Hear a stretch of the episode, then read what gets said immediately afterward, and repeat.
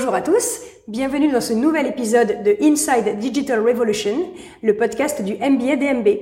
Aujourd'hui, je reçois Lucie Soulard, qui est cofondatrice de Bonjour Lucie, mm. qui est cofondatrice de la startup Place to Swap avec Estefania Laragnaga et qui est co-auteur du livre Le retail face aux nouveaux modes de consommation, dont on va parler aujourd'hui. Alors, euh, Lucie, en quoi le digital bouleverse aujourd'hui l'industrie du retail? Alors, le digital a complètement bouleversé euh, des choses qui étaient établies depuis des siècles. Euh, depuis des siècles, le retail, en fait, la distribution, c'était un rapport descendant entre un vendeur et un acheteur. Donc pendant encore une fois des siècles, euh, ce rapport a été uniquement transactionnel, euh, sans que le consommateur ait son mot à dire sur le type de produit qu'on allait lui proposer. Le premier bouleversement qu'a connu le retail, euh, c'est l'arrivée du e-commerce au début des années 2000. En fait, il y a des nouveaux acteurs qui sont arrivés, qu'on appelle les pure players, qui ont complètement rebattu les cartes et ont établi les nouvelles règles du jeu. Euh, on était de plus en plus, enfin on était quasiment uniquement euh, par le prix, donc on, recherchait le produit le moins cher. Euh, ils ont redonné des règles sur les, délais de livraison euh, et en quelque sorte ont un peu mal habitué le consommateur qui s'attend à avoir tout de suite des produits peu chers rapidement. Euh, bon, la qualité n'était pas toujours au rendez-vous, mais ça a modifié de manière durable leur relation avec le produit. Et donc, les, euh, les retailers traditionnels ont dû s'adapter. Quand ils se sont rendus compte que c'était pas un, phénomène isolé, mais que euh, c'était quelque chose qui était amené à, à grossir, ils ont dû euh, progressivement se mettre eux aussi au e-commerce. Alors, ce qu'il faut savoir, c'est qu'au départ, certainement parce qu'ils n'y croyaient pas, euh, le, cette partie e-commerce était était faite par des tiers. ils ne le géraient pas en direct.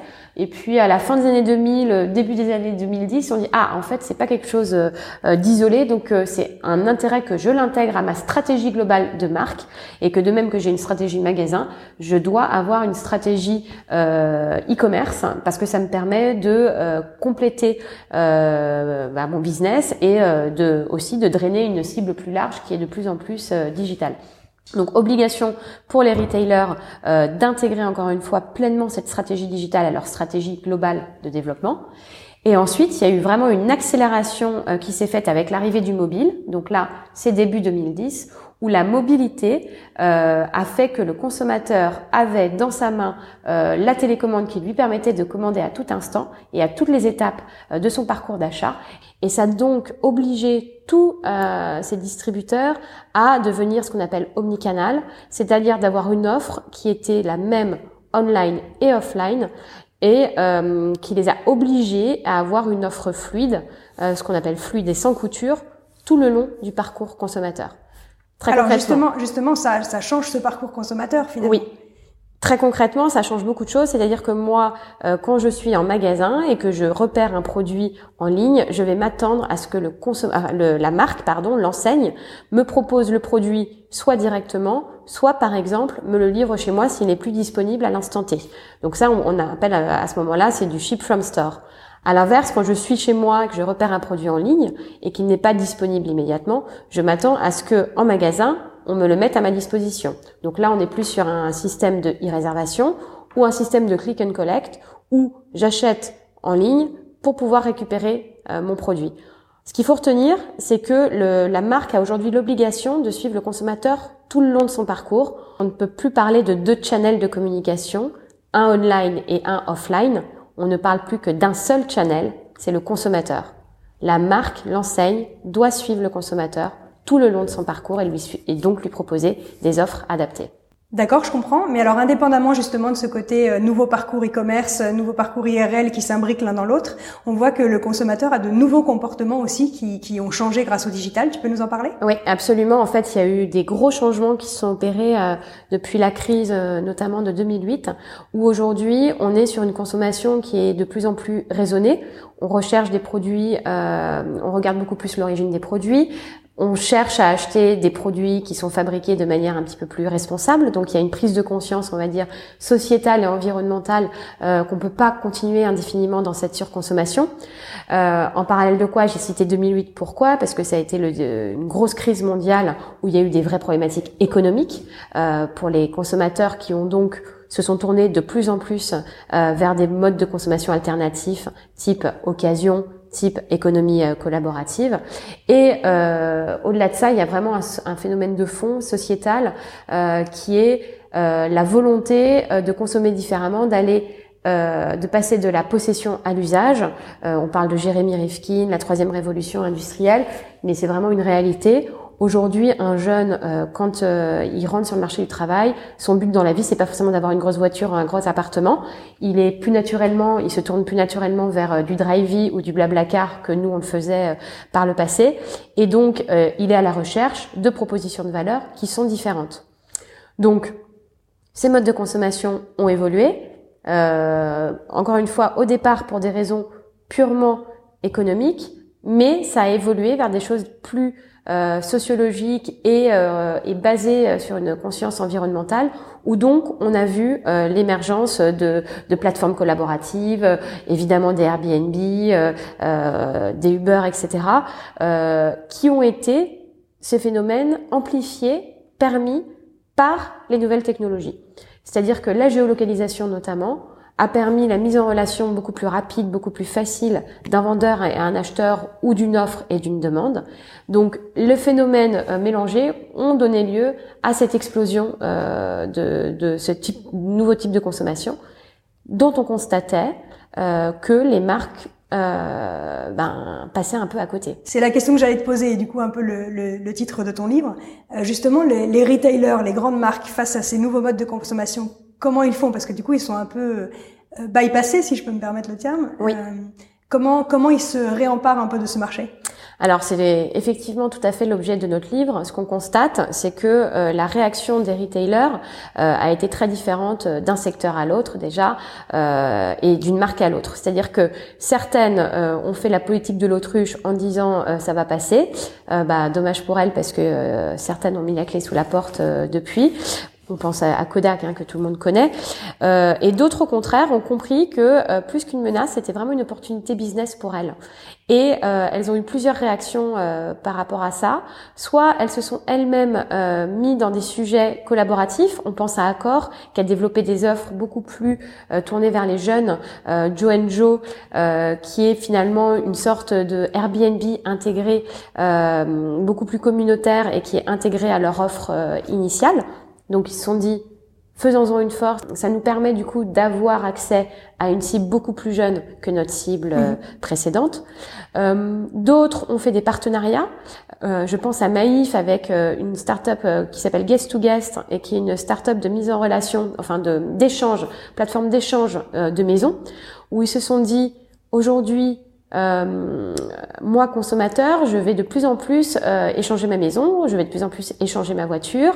Faisons en sorte que je développe des offres, des assurances qui sont adaptées à ce type de consommation. Et donc, Maïf, c'est un très bon exemple de boîte qui a su s'emparer de ça, de ce nouveau mode et de la location ou de, euh, de la location à la nuitée, là en l'occurrence pour guest to guest, et qui a développé spécialement pour la start-up une offre qui permet de couvrir euh, la personne qui passe une seule nuit chez les gens, euh, de bah, d'être couvert euh, en cas de sinistre. Donc c'est vraiment un exemple intelligent d'une grosse boîte qui a compris les enjeux et qui met en place des choses très concrètes qui répondent à ces nouvelles assurances. Alors justement, aujourd'hui, toi, avec Estefania, donc vous vous êtes rencontrés sur les bancs du MBA DMB. Tout à fait. Vous avez coécrit ensemble le livre dont on a parlé. Mm-hmm. Euh, et aujourd'hui, donc, vous avez monté une start-up, Place to Swap, oui. euh, qui vise justement euh, sur l'industrie textile mhm. à redonner euh, aux marques un pouvoir sur ce marché. Est-ce que tu peux nous en parler? Ouais. Bah, en fait, comme tu l'as dit très justement, euh, l'idée de Place to Swap, elle part de plusieurs constats. Le premier, c'est donc qu'il y a l'émergence de ces nouveaux modes de consommation, dont l'occasion est finalement la partie visible de l'iceberg, celle qui est, la plus répandue et dont l'usage est le plus répandu aujourd'hui. Euh, donc on se disait, cet usage existe et aujourd'hui se fait à l'extérieur de l'écosystème des marques, via des marketplaces de mise en relation, des marketplaces C2C, et qui sont autant euh, de flux financiers et de consommateurs que la marque ne connaît pas alors que c'est ces produits dont il s'agit.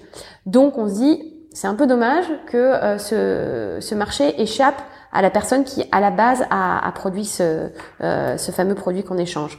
Euh, le deuxième constat, qui est celui de là aussi de tous les retailers, c'est que le trafic baisse en magasin de manière dramatique.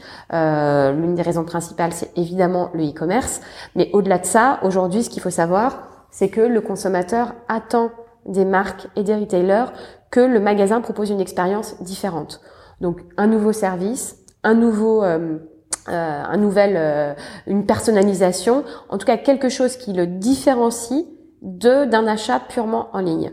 Donc on ne se déplacera pas si en magasin je ne trouve pas quelque chose qui est différent et qui me fait vivre une expérience plus agréable qu'en ligne. Et le troisième constat, qui est un peu lié au premier de l'émergence du marché de l'occasion, c'est qu'aujourd'hui les marques de manière générale, et en particulier celles du textile, qui sont très vilipendées, ont une euh, problématique de durabilité de leurs produits. Euh, la fast fashion, encore une fois, est montrée du doigt euh, parce que ils extraient énormément de matières premières et que ils ont, euh, ils sont en, quelque sorte en train de de scier la, la branche sur laquelle ils sont assis parce que à, à, continuer à produire des produits en masse euh, toutes les six semaines. Maintenant, les collections, c'est toutes les six semaines, euh, et, et, à renouveler en permanence euh, les collections, ça crée des énormes stocks, des énormes invendus qui derrière sont brûlés. Et en amont, ça crée des extractions de matières premières de plus en plus importantes et de plus en plus coûteuses, qui font que demain, à ce rythme-là, dans 40 ans, on pourra plus rien produire du tout. Donc ça, les marques commencent à s'en rendre compte. Euh, il y a eu un rapport euh, en décembre dernier par la Fondation Hélène MacArthur qui, euh, qui montre ça du doigt et qui dit si on fait pas quelque chose aujourd'hui, demain, de toute façon, on n'existera plus. Donc c'est maintenant qu'il faut réagir, c'est maintenant qu'il faut voir et il faut changer notre mode de production, c'est maintenant qu'il faut réfléchir à de nouveaux modèles économiques pour faire en sorte, encore une fois, que dans 40 ans, on existe. Le, le modèle, euh, on l'a appliqué à la mode dans un premier temps parce que c'est l'industrie la plus polluante, la deuxième industrie la plus polluante après celle des hydrocarbures, et parce que encore une fois, c'est là où l'usage de l'occasion est le plus répandu. Mais finalement, le sujet s'applique à tous les secteurs d'activité, c'est-à-dire tous les secteurs dans lesquels il y a un marché de l'occasion. Alors, qu'est-ce que propose Place to Swap? Donc, concrètement, Place to Swap propose aux marques de se réapproprier ce marché de l'occasion, de le réintégrer dans leur proposition de valeur, et de faire ce qui est initialement peut être perçu comme une menace, d'en faire une opportunité de business additionnel. Très concrètement, on est une solution en marque blanche qui vient se pluguer sur le site de e-commerce des marques, qui est une plateforme de mise en relation vendeur-acheteur d'occasion. Et moi, acheteur, une fois que j'ai déposé mon produit en ligne, quand mon produit est vendu, je récupère un bon d'achat qui me permet de racheter euh, à l'intérieur de la marque. Euh, l'une des spécificités par rapport à des choses qui existent déjà ou qui s'en rapprocheraient, c'est que le magasin revient euh, le centre entre euh, au centre du parcours consommateur et finalement un point relais entre le vendeur et l'acheteur. Donc ça c'est notre deuxième promesse, c'est qu'on fait une double création de trafic en magasin. Il faut savoir que sur des marques de mass market dans la dans la fringue, le trafic c'est clé parce qu'on a des taux de transformation très élevés, beaucoup plus élevés que dans d'autres secteurs d'activité. Mmh parce que le produit est peu cher et du coup euh, l'achat d'impulsion est, assez important. Donc avoir une promesse de trafic et là en l'occurrence de double trafic, c'est quelque chose de très fort.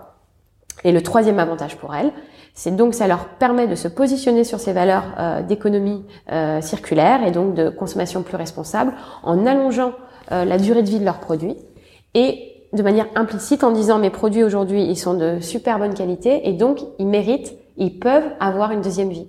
Donc ils revendiquent, ils légitiment euh, et ils plébiscitent cette deuxième vie, ce qui leur donne euh, une force très forte d'un point de vue image, d'un point de vue communication. Et ce, dont on se rend compte, c'est que les premières marques avec lesquelles on a discuté, c'est finalement ce point-là quasiment qui les intéressait le plus. Entre le business, la création de trafic et l'image, c'était presque l'image qui les intéressait le plus euh, dans leur proposition. Et alors du coup, tout ça, c'est un épiphénomène ou c'est un phénomène de fond?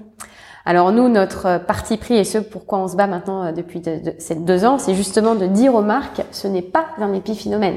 C'est quelque chose qui est en train de bouleverser de manière profonde la manière de consommer et qui va donc avoir un impact très fort pour vous, parce que aujourd'hui, si vous ne réagissez pas dès maintenant et si vous ne récupérez pas dès maintenant ce consommateur d'occasion et au sens large ce consommateur qui qui consomme différemment, eh ben il va prendre l'habitude d'aller ailleurs donc sur des plateformes tierces, Le Bon Coin, Vinted, Dressing, et vous, marque, vous, enseigne, vous ne le récupérerez jamais. faut savoir que l'occasion, rien que euh, aux États-Unis, sur les deux dernières années, a euh, doublé en termes de chiffres et surtout euh, un chiffre qu'on aime beaucoup donner aux, aux marques qu'on rencontre, un rapport ThreadUp euh, qui a été paru au printemps euh, cette année aux États-Unis. ThreadUp, c'est l'équivalent de Vinted en France, donc le site leader d'échange d'occasion de produits mass market, on va dire, prévoit que donc d'ici 2021, ce marché de l'occasion va doubler. Aujourd'hui, il représente 19 milliards de dollars. En 2021, il représentera 40 milliards de dollars et 40 milliards de dollars, encore une fois, uniquement sur la fashion mass market deuxième main aux États-Unis. Donc ça nous donne une idée du phénomène euh, dans le monde entier.